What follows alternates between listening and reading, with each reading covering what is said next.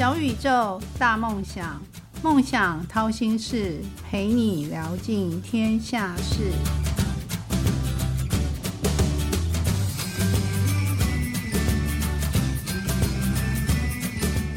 欢迎来到梦想掏心事，小宇宙，小小问大大，我是主持人王小小。那为什么有些人辛苦工作了一辈子，却仍然贫无立锥之地？有些人却含着金汤匙出生，终身财物享用不尽。这件事情是小小一直想不通的事情。所谓的一命二运三风水，新的一年，听众朋友是否想要拥有自己的好运势呢？是否想知道怎么样的魔法才有办法催旺自己？那小小今天邀请到的这位来宾啊，就是横跨两岸三地、全球知名的命理老师。曼华老师，他是今天小小的大大，他来到节目中分享癸卯年趋吉避凶的投资方向，跟十二生肖怎么样催旺自己的秘方。只有对听众讲秘方哦，你要好好收听。那我们今天就来欢迎我们的大大，呃，曼华老师。听众朋友们，大家好，梦想淘心事的 Podcast 听众朋友们，终于跟你们连接上了，这个宇宙的能量不得了。呃，在这边呢，先祝大家新春愉快，兔年行大运。曼华老师刚从成都回来嘛？嗯嗯，我那天看你才下飞机就马不停蹄的，呃，有各方的邀约。那可不可以请漫画老师做一下简单的自我介绍？第一个，这个我生平无大志，所以呢，工作大概就两个之后就认识先生了。但是在一路顺当中呢，就遭遇了一个人生很大的一个财关。钱财的财官，因为很顺嘛，嗯，遭遇了财官太年轻，所以不能接触到太多的钱，然后就开始人在失望、绝望的时候，一定啊，我相信台湾的朋友一定会经常去拜庙、走庙。那我们那个时候年轻的时候，二十八九岁也是。那因缘际会当中呢，就跟河洛派我的师祖结缘，现在会叫师祖，那个时候觉得他是个怪人。中间的细节就不讲，讲了可能要花二十分钟，节目就讲完了。基本上呢是属于天命的工作，呃，师傅领进门，修行在个人。台湾是我的种子发源地，是我的这个母亲河。然后呢，中国大陆以及全球华人市场是我的试炼场。所以呢，最终我还是一样要回来，要感恩，要跟更多的我的最终的、最开始的这样的一个粉丝或是客户，每年都要结缘。谢谢漫画老师。其实漫画老师今年有出了一本书，是应该每年都要出一本，就是今年是二零二三年的兔年的运程。待会可以呃小小慢慢的来挖宝。今天一定要让那个漫画老师来对小小掏心掏肺 对听众朋友也掏心掏肺。那小小想要请问，嗯，漫画老师，你这样子虽然都是顺水的，但唯一有点小小的挫折。但我想说，你有没有觉得自己人生比较像哪一种水果或哪一档料理？因为这是我们节目中对来宾固定的一个提问，有趣的提问。你问我是什么水果啊？或者是料理也可以啊。嗯。我讲我最喜欢的、最喜欢吃的，也是我后来才了解，要吃到这个水果不容易。呃，我最喜欢吃的是樱桃，可是你知道吗？樱桃非常嫩，它的新鲜期呢是非常短的，大概就是这么一个月来个鲜甜。但是我后来知道，呃，我在大陆的客户，呃，这个农家，他的父亲当年是花了二十年去种这个樱桃树，二十年之前。樱桃树是不会开花结果，二十年之后，樱桃树才会开始反馈，才会开始接触过。哦，所以我认为好不容易哦。对，所以一般人很难得去种樱桃，但是很多人都只看到，哎呦，现在种樱桃的人都大赚大发。可是他没有想到，他是培养了二十年的这样的寒天凄苦啊，甚至坏树，甚至坏坏掉这种种子树被怎么样之类的，就。你如果不是愿意花二十年去培植几棵樱桃树，你后面是不可能丰收的。那我觉得，嗯，我觉得我现在以我现在的年纪，我我敢这样说。所以呢，呃，这个时间哈以及历练啊是非常非常重要的。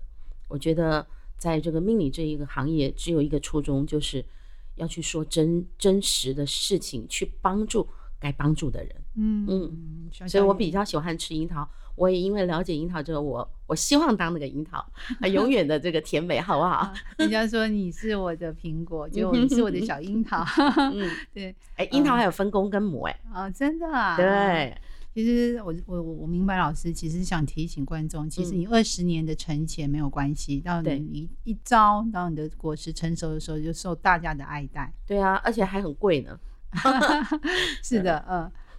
那个漫画老师是从小就喜欢命理吗？你一开始人生的第一个志愿就是想要当一个命研究命理这个行业吗？没有，我生平无大志。对，我刚刚已经说过了，我就是第一个志愿是什么？小时候总会有写我的，当贵妇。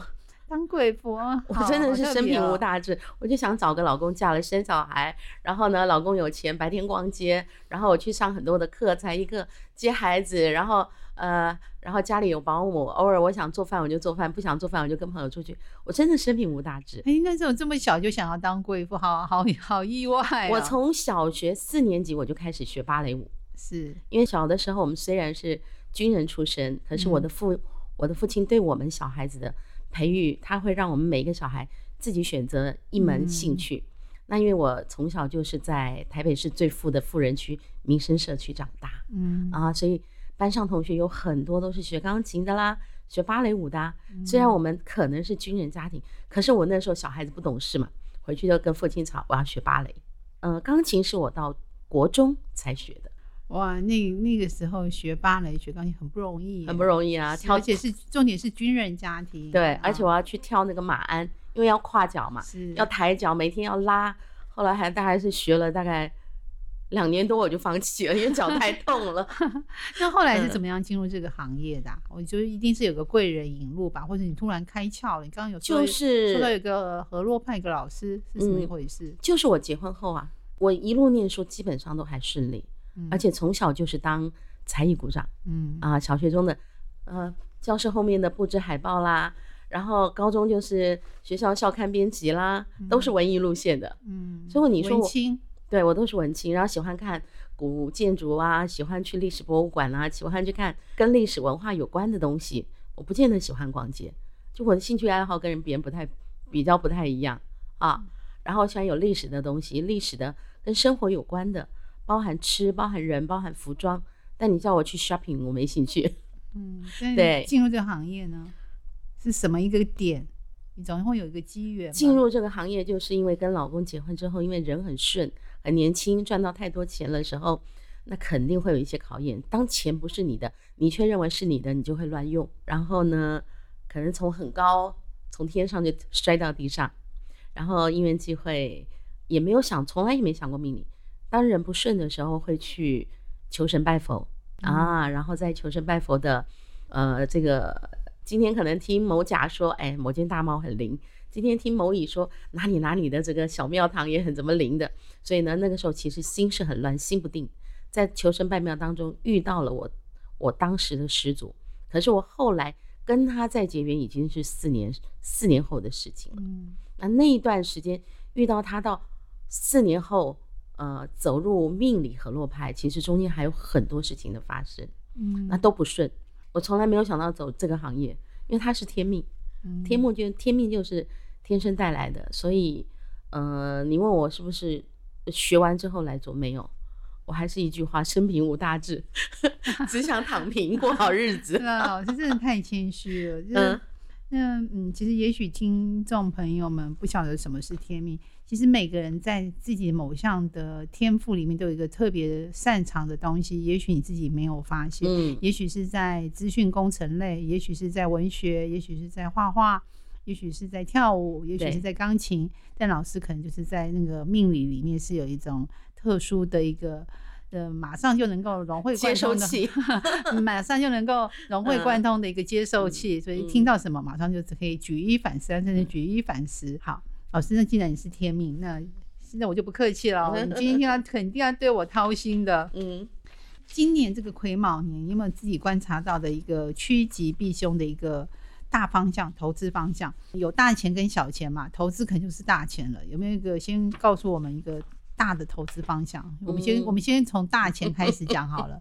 嗯呃，可能可能我们小小在问我这句话的时候，我我这个头毛惊心，为什么呢？我觉得要跟我们听众朋友讲，首先你必须认识今年，你对今年不了解的时候，你是不能乱动的。嗯那我们先来讲这个癸卯年，嗯癸癸干，如果以天干地支来讲，癸干是阴干，啊，卯干也是阴干，所谓的阴跟阳，两个都是阴的，它不是阳的低，首先气场就有差别了。第二个，魁这个字，它有祭天的意思，嗯，所以我认为上半年之前，整个的呃疫情还没有完全的断绝，哈，嗯。整个的气象也还没有非常的呃这个回到三年前的那个状态，而且它会比较呃还有一些不好的磁场，所以这魁干代表祭天的时候会有会有以我我们这个命理风水来讲，十二长生里头，它刚好是走到这个嗯衰病啊病死木绝啊，第一年二零二零是病，二零二一是死死哈。二零二二是木，到二零二三呢是绝，绝就是什么？完全切断。所以在上半年之前呢，我不认为呃市场经济特别好。好，第二个解释呢，我觉得癸卯是什么呢？癸卯如果用易经卦象来解释的话，这个卦象叫做水风景卦。什么叫水风景卦呢？如果我们今天深陷在水井当中，我们往天上看，我们看到是有明朗、有清亮、有蓝天，我们很想出去，可是你看到的就是那方圆。嗯就是那方圆嗯井底之蛙对的意思，呃，也不见得，但有一点点小小的意思是什么？井这个字本身就受限，是拘束的。是，但是井水里头是什么？井水一定是活水，是井水一定是干净的水，所以老天爷给我们有生生不息的希望。好，是我们再把这个水风井来讲，这水风井的卦象直接就是什么？守静长安，顺从自然，修身养性。所以上半年我真的建议不能大动，修身养性。身体健康为第一要务。为什么？我们说健康为财富之母。但是什么时候开始有生生不息之气呢？就是三月份。三月份呢，癸卯遇到甲寅，生生不息之气就来了。听众朋友，春天开始吗？呃，不懂的人会说春天开始。那以我们专业的人在看，我就告诉你甲寅，嗯癸水遇到甲寅，甲寅木是什么？外面的大树，大树需要可能更多的水，养水需要大的阳光，所以癸水遇到大木的时候，它的水脏水就慢慢就消失殆尽了，嗯那么生气就来了。所以我们以前有一个博士庄博士，他说我们都要吃春天三月的葱，那个才是嗯真正的好的大地新生更新之气。所以呢，我从三月份甲寅月，呃，我们大家都可以去翻一翻农民历，甲寅月一到，那个生生不息之气就来了，就代表重生。那么在三月之前呢，有两次的转运之道，嗯两次转运之道呢，第一次就是我们的除夕，除夕的当天，哈，但是呢，它还不是真真正正转到癸卯年，它还有壬寅年的余气，嗯啊，这种不好的余气、死气啊、木气啦、衰老的之气，等到二月四号晚上十点五十八分，就是我们的立春了，嗯是真真正正走到癸卯。那你看，除夕是第一个转运点，二月四号，呃，晚上的十点五十八分是第二个转运点，交第节气之 Yes 后第三个转运点就是我们的甲寅月。所以在这个混乱的三个节点当中呢，我只建议听众朋友把身体顾好，把钱顾好，不要大动。但是呢，可以把你想要下半年要做的事情呢，策略上面或是你的这个计划呢，做的仔细。嗯，听众朋友们有没有听清楚啊？三个重要的节点：是除夕啊，二月四号交节气，嗯还有一个就是呃影月，三月的时候，三月甲寅月，甲寅月的时候对，看农民历就看到了。对，那么第二个问题就是回答我们小小的问题。好，那下半年渐渐恢复正常了。嗯恢复正常的话，我们可不可以大动作？呃，每个人对于大动作的这个解释可能不同，可能我认为的大动作是很大，可能香小认为的大动作只是在执行计划当中去多一点 power 的能量啊。那我们首先先讲癸卯年跟辛丑年跟壬寅元壬寅年来比较的话呢，我认为癸卯跟辛丑比较像，庚子呢跟壬寅就是二零跟二零二二比较像，二零二一跟二零二三比较像，为什么呢？庚子年口袋破光光啊，全部都是消失殆尽，no no business 零 zero。到了二零二二年也是一样。那么我认为二零二三年的癸卯年呢，如果说二零二二年是只有百分之二十的商业气，我认为到二零二二三年的下半年呢，基本上可以大概五十五分，但仍然没有及格。嗯，就是还慢慢的渐渐复苏当中，对嗯，还要什么时候会比较旺呢？应该就是到了热火的八月，农历的八月，也就是阳历的九月啊，呃，慢慢慢慢，世界的旅游也也这个出现顺常正常的班次了。然后呢，国与国之间呢也不再怀疑了，不再斗争了，不是说哦，我今天哪一个国家去什么国家就没有限制，哪一个国家到哪一个国家就有限制，就一律平等。那这个时候呢，以航空业来讲的话呢，二零二四就会开始整个完全的复苏。是的，嗯，就是在八月到中秋时节就比较明朗化。对，所以其实如果计划做得好，然后呢，手头上确实这三年你的钱都还没有被掏光哈，没有被掏尽的话呢，我们确实可以做一点准备。但是我建议是小小的动作，然后再慢慢的加大力度，哦，百分之十，百分之十，百分之十，逐月去增加那个力度。听众朋友们，听清楚了吗？料很多哈，对，老师料很多，果然对我掏心了。但是，但小小觉得这样掏心还是不够的。你需要做两集吗？不是，不是，不是，我又更贪心的想问，那 那十二生肖可不可以再说的细一点？刚刚说大方向了嘛？那现在是针对十二生肖，可以分得更仔细一点吗？十二生肖有没有哪几个是财运特别旺的，或者财运不好的也有办法可以把它补救回来的？嗯，不管是财运或工作，因为整体吧。我们的听众是不是比较年轻？对，我们听众比较年轻，但 因为年轻就是钱没有这么多，就更在意啦。对，自己要先赚完第一桶金才能去投资啊。是，呃，我还是要满足大家的心愿哈，所以我在这边做了生肖的排名。呃，癸卯兔年呢，财运最好的生肖排名前五名，第一名是孝羊，第二名肖狗，第三名叫猴，第四名叫马，第五名叫牛。各位听众，我发现一个重点。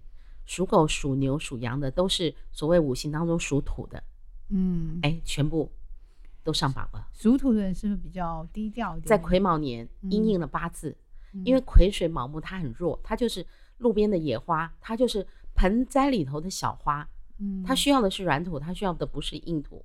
所以，当我们肖羊、肖狗、肖牛，是不是都在草地上？对，是不是非常适应癸卯年的这样的一个所谓的地气？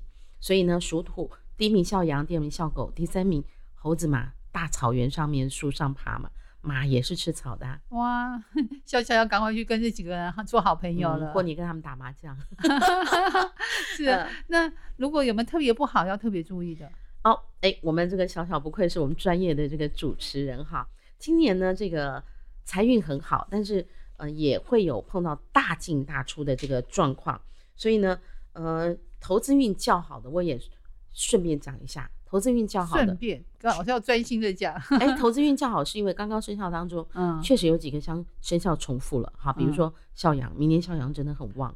嗯，肖马呢虽然是破太岁，但是他明年财运进出大。嗯，你看他财运很好，他投资运很好，但是如果你对于去不了解的事情、不了解的这个业务、不了解的投资项目，你去投资的话，那可能就出入非常大，大起大落，因为破嘛。嗯。那属牛的也很好，肖牛的也很好，肖猴的唯一很大家令大家担心就是小猪的，嗯，哎，所以明年财运虽然好，但是呃，这个大起大落，像肖虎啦啊，肖马啦，肖猪这三个生肖特别要注意。小马、小虎、小猪，哦，这三个听众朋友特别谨慎哦，嗯嗯，多不如呃静不如呃那与其动不如静好了，就是如果上半年，上半年对上半年。好，嗯，小小现在有点满意。呃，呃，铁定要帮听众朋友问了更多呃有关明年开运的呃秘方。嗯嗯，那想想想，因为你刚刚老师有说过，呃，其实还有一个我刚忘了讲，本命年的兔啊，嗯，是不是本命年的兔也是要注意啊？从基本上事业运、财运都没有你好，然后你本命年身体、感情或财运上面肯定有大进大出，所以除了这个我刚刚讲的虎、猪、马，还有一个就是兔，是财运上面比较容易大进大出，所以一定要谨慎每一步。嗯嗯，好的，那就是我们刚刚有说到嘛，嗯，如果没有那个一，后面再多的零都是无意义，所以那个一就是健康。对，那在明年有没有健康？有没有要特别注意的生肖，或者是说，嗯，有几个观察的重点？其实我这两天常常在跟一些客户啦、老板在聊天。他们都说老师没年后不？我说癸卯年哈，基本上它就是一个黑水兔年，它就是旧的不去，新的不来。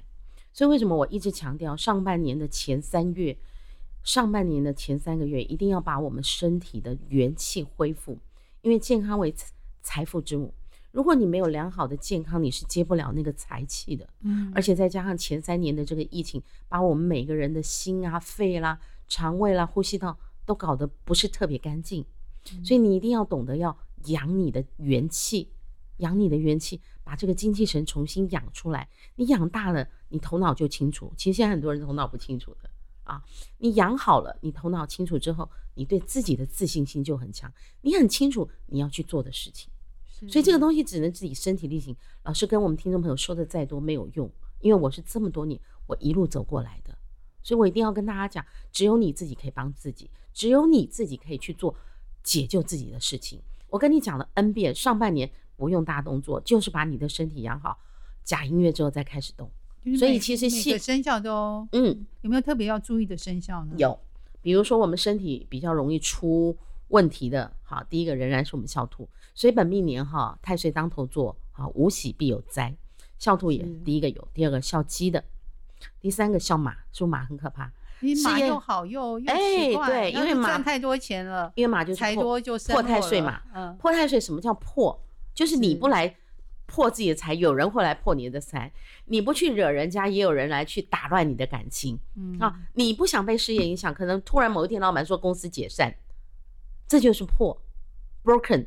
从一百变成零，没有人想得到，impossible 就会发生在我们笑笑马的身上。再来笑龙，龙是在兔年呢，是害太岁，害是什么？被害啊！你可能六亲劫财啊，你可能最好的姐妹啊、闺蜜啊、亲兄弟啊，给你劫财，是不是？你可能自己很会理财，但是破跟害在我们呃这个所谓的行冲犯。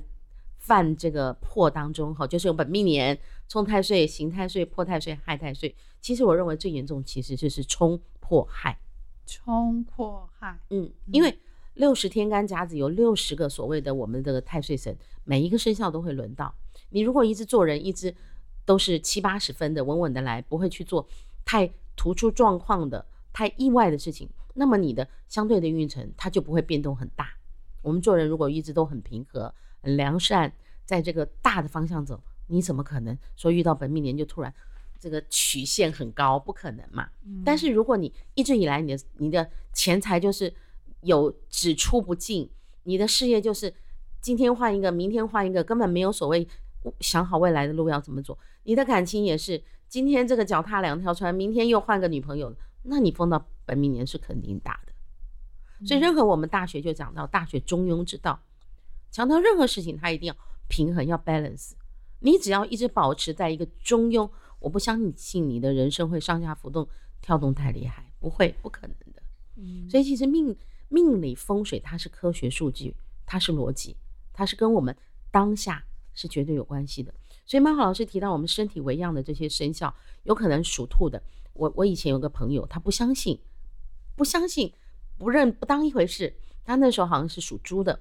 那一年他就说过了，好像二月份已经结束安太岁。突然间他就前两天他就跟哎，蛮好，说我都没安太岁，我觉得应该没事。反正这种事情宁可信其有，嗯，这个也不可信其无。我觉得我一直很安全。讲完没两天，买个早餐被摩托车撞，这不能真的不能贴纸，不能贴纸，不能太臭屁。所以我说，笑兔的朋友，也许你的身体很好，但也许一个公司的一个例行身体检查才检查出来你有一些隐性疾病，嗯，你就会觉得。是天打雷崩，你会没有办法承受。是啊，像小小就觉得，像我们得了新冠之后，觉得体力不好，健忘症，对，然后又没有味觉，哎，气音，讲话我要录节目的时候，我讲话又讲不出来。所以为什么说现在上半年不要去想要去做事去赚钱，把你的元神元气先找回来。你有健康的身体，你今天健康九十分，你下半年能能够纳九十分的财。你上半年你健康只有四十分，那我可以直接跟你讲，你下半年你只能拿四十分的菜。嗯，现在小小非常认同，现在小小觉得健康最重要，希望赶快恢复元气。那想请问这位大大，我的漫画大大，哇，我现在对你呃真的是五体投地的拜佩服，那几句话就道出重点。那呃有没有什么可以为自己创造无往不利的那个？机会，机会明年就是用什么方法可以为自己创造？有没有一些小配包？嗯，我先讲一下明年开运色吧。每个人都说老师，今年的除夕过年，呃，曼华老师首先跟大家讲，呃，今年的开运色绝对不是大红大紫。所以你说老师，我本命年我一定要穿红色的内衣内裤，你高兴就好。但我可以告诉你，没用。嗯癸卯兔年，癸是水，是黑色；嗯卯是青青的绿色。嗯水来生木，所以上半年的水一定要剔除，下半年才有新生之气。哦，老师我懂了，所以今年可以穿水蓝色、天蓝色、浅蓝色。Yes，其实今年的开运色第一其实就是土耳其石的颜色，绿松石的颜色。嗯，土耳其蓝，哎为什么？它这个它这个天还没有完全开，嗯不是这么的深蓝，也不是这么的浅蓝，所以今年第一个开运色，今年会大大流行所谓的绿松石、土耳其石。所以过年期间，如果你想带这样的饰品，我觉得非常好。好，第二个颜色是什么？我已经说过，今年的颜色它不是大红，也不是大紫，所以今年的颜色就是我们现在小小戴的这个帽子。今年的颜色就是淡淡的带一点肉粉肉粉色的，嗯，好肉粉色桃花，对。第二个就是接近类似这样的颜色，叫做西瓜红色。西瓜，你想想看，今年整个运它不是阳干，它一定是彩度、明度比较低的颜色。第三个开运颜色就是我今年这本书上的棕色系，所以你看今年很发旺、发财、事业运很好的生肖，全部是土性生肖。嗯，所以我的书是也是经过听众朋友、经过我的粉丝、经过我的客户投票出来的。所以今年的就是大地色系、棕色系。我再说一次啊、第一名就是我们的这种藏藏蓝色、土土耳其蓝、绿松石蓝，第二个就是我们的西瓜红，以及你这种叫做这种肉肉橘、肉粉、肉粉红，淡淡的彩度低，莫兰迪，他们讲莫兰迪色。好，再来第三个呢，就是我们的这个棕色系。是，所以大家一定要清土地，嗯哼，清土地。过年期间，你说到哪里去开运，其实就是往郊外走。我先首先跟大家讲，今年的开运色是三个开运色。那么今年的所谓，如果说任何生肖十二生肖想要带我们的开运饰品的话呢，只有两种。好，第一个就是穿金戴银。哇，老师你好俗气，no。这几年金气全破了，第一年庚子年财库破光光，庚是大刀，把我们的口袋全部裂光了。第二年的辛丑，这个辛金就是我们的软金。什么是软金呢？就是首饰。所以你感觉好像第二年景气回来，但是你发现没有那么多。可是呢，二零二一年比二零二零年好，二零二一年比二零二二年好。为什么呢？因为我们第一年口袋破了，我们用土法炼钢，拿针把这个口袋缝起来，结果缝没有缝好，缝的不是专业的平针，可能就是一个交叉缝针。结果没想到二零二二零二二年口袋破的更大，钱流的更快。所以我很多的客户，两岸四地国际的客户，他说：“老师，我前几年赚的房子一栋一栋卖完。”嗯，好像是真的，我是遇到好多任良子作我，舞，舞曲化忌，舞曲就是大财破掉了。所以现在大家，你要恢复你的元神，从零开始的时候，你没有健康，你跟我讲任何多、任何再多的什么赚钱之道，我我不会答应你。我所谓我不会答应你，我不希我不希望我做一个只会臭屁的老师，讲话很空空穴来风的那种老师，我不做这种老我觉得你。很直言的老师，我直言的老师我喜欢这样而且我也希望我我所有的客户，呃中国大陆这个领导客户也多，台湾客户大企业集团也多，嗯人家老板凭什么信漫画老师？因为我站在客户的立场，所以我希望我们我们这个呃这个梦想淘心式的所有听众朋友，今天你听到这一集，我觉得是一个很很大的缘分。我不敢说漫画老师是最厉害，但我是最掏心的，哈。所以呢谢谢，曼华老师第一个就是我们穿金戴银，把你的精气补起来。所以男生呢可以戴手表，女孩子呢把自己还是把打扮的漂亮一点，戴一些耳饰，戴一些珍珠啊，戴一些这种轻饰品。那第二个颜色是什么？第二个颜色就是，如果我们十二生肖的朋友真的要开运，你现在开的绝对不是财运。我不会告诉你二零二零二三年让你赚大钱的事情，我要让你告诉你这三年你失去的人脉，把你的人脉找回来。嗯很多人因为没有见面，结果发现你本来想去找谁，那个人已经不在了。嗯其实我这次回来啊，讲的我的口气都有点变了啊，是就是我要必须跟大家讲，见一面少一面。所以为什么眼睛都红了？所以为什么很多人都会说，老师，这个命理的命理的世界当中，你最喜欢要跟听众朋友讲什么？我说我最喜欢讲这四个字，嗯哼，活在当下。是对，活在当下，是把把自己健康照顾好。对，所以你说十二生肖，十二生肖，如果我们不去细分的话呢，我是建议大家仍然，你看我从二零一九年我就跟所有的听众朋友讲了，嗯穿金戴银，穿金戴银，穿金戴银，穿金戴银，你通膨嘛，钱就回来，哇，回来台湾我觉得好贵哦。手指上一个金一个银都没有，现在赶快去把金银都找出来。对啊，你摆在保险箱摆了那么多年，赶快拿出来戴吧。对，有道理。嗯，好，嗯，今天其实跟漫画老师，我觉得时间真的太短了。哦，我还想再做一集节目。好老师有空的时候，我再我再来约一次。听众嗯朋友肯定要继续收听下集。那今天老师可不可以先给在努力道上的粉丝，嗯或者是小小的听众，一句自己受用的话，鼓励大家？你刚刚说到一个见一面少一面，我自己心里都酸酸的。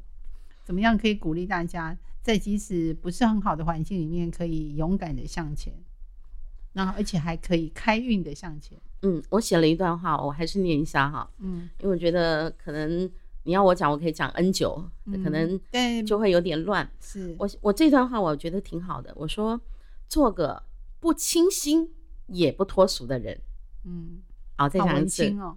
做个不清新也不脱俗的人，而是接地气、聚人气的人。嗯好，为什么呢？这个世界上面呢，这个过得好的人，大部分都是该吃吃，该喝喝，该打扮该打扮，该读书该读书，该拼搏的时候该拼搏，在相对的时间、相对的环境、相对的年纪，就去做你该做的事。老师，我今年十几二十岁，我说你去玩吧，你去试验吧，你去学习英文吧，你接去接触大世界吧。你今天二十到三十岁，你应该要学习人际关系，是跟更多的承上启下，跟你比你有技术、比你有能耐的人去交朋友，去跟你所谓的长官去跟他们交流。比如我三十岁到四十岁，这个时候是最难搞，他既要钱又要权又要情，他可能还要结婚，他还要这个顾好他怎么能不能够上升职位，他还得想未来前途的理财规划。所以三十岁到四十岁，我相信也是我们梦想桃心式的听众朋友最难过的这一年。那么我们就要按照顺序，你第一个一要什么，二要什么，三要什么，还是不理我们，该吃吃，该喝喝，该读书，该交友，该拼搏，该休息，该旅游就去，不要想太多。为什么？明天永远有意外，意外不知道什么时候来。那么这个时候呢，我们才能去相信自己的力量，去做自己的事，然后呢，过好所有的当下的生活，然后感恩一切，一定要有感恩心。哇，老师真的好文青哦！你这段话 念着小小眼睛都红红的，呃，真的，嗯，那漫画老师，我们先等会下节目之后，我们再来约第二集好了。嗯，之后呃，小小这边也会开一个呃，就是希望老师来帮我们写一个专栏，就是每周有一次的一个专栏，那大家可以随时的，就每周都可以读到老师的那个提点，也就是我们对呃这个听众的一些小心意，嗯、很快的，今天小宇宙小小问大大节目就进入尾声。但谢谢今天漫画大大来到节目中的分享，你要问听众朋友，他们是真的希望我再来上一集吗？一定的啊，要投票哈。好，听众，嗯，现在小小要讲一个重点了。今天漫画老师带来了呃两个礼物，呃，要送给听众，跟听众结缘。请漫画老师介绍一下今天带来要结缘的东西嗯。。好，这个今天我带来的礼物呢，如果说听众朋友这么喜欢漫画老师，我下次再上节目，在我走之前，如果还有机会，这个再上节目哈，再多准备几份。哈，嗯呃，里头有一张卡，这张卡呢是绿度母人缘卡。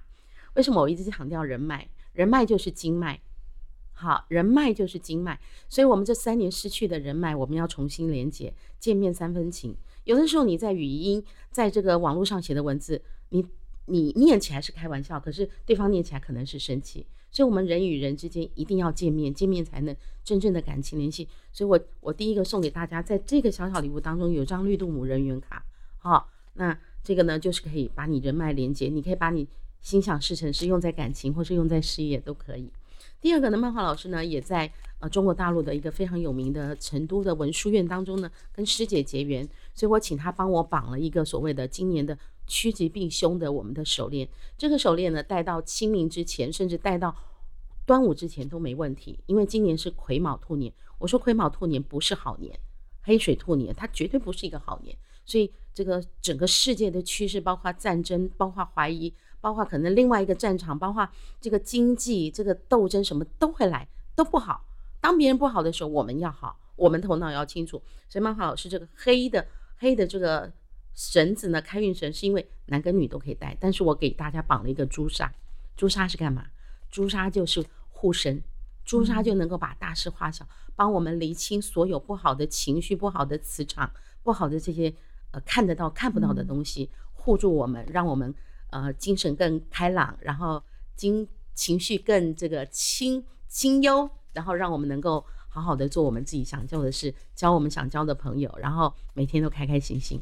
嗯，小小弟听众们，谢谢曼华老师啊。那这个两个礼物，呃，之后小小会放在下头，请听众留言来，就随机抽选，看谁有缘跟漫画老师来结缘。听众朋友们，你还有什么梦想呢？美好与成功都不是偶然。要学会什么绝学跟秘方，才能够一路绿灯直达梦想呢？快来掏心事，用一杯咖啡的时间，小宇宙小小问大大，与你一探究竟。谢谢漫画老师，谢谢大家。梦想掏心事，掏尽天下事。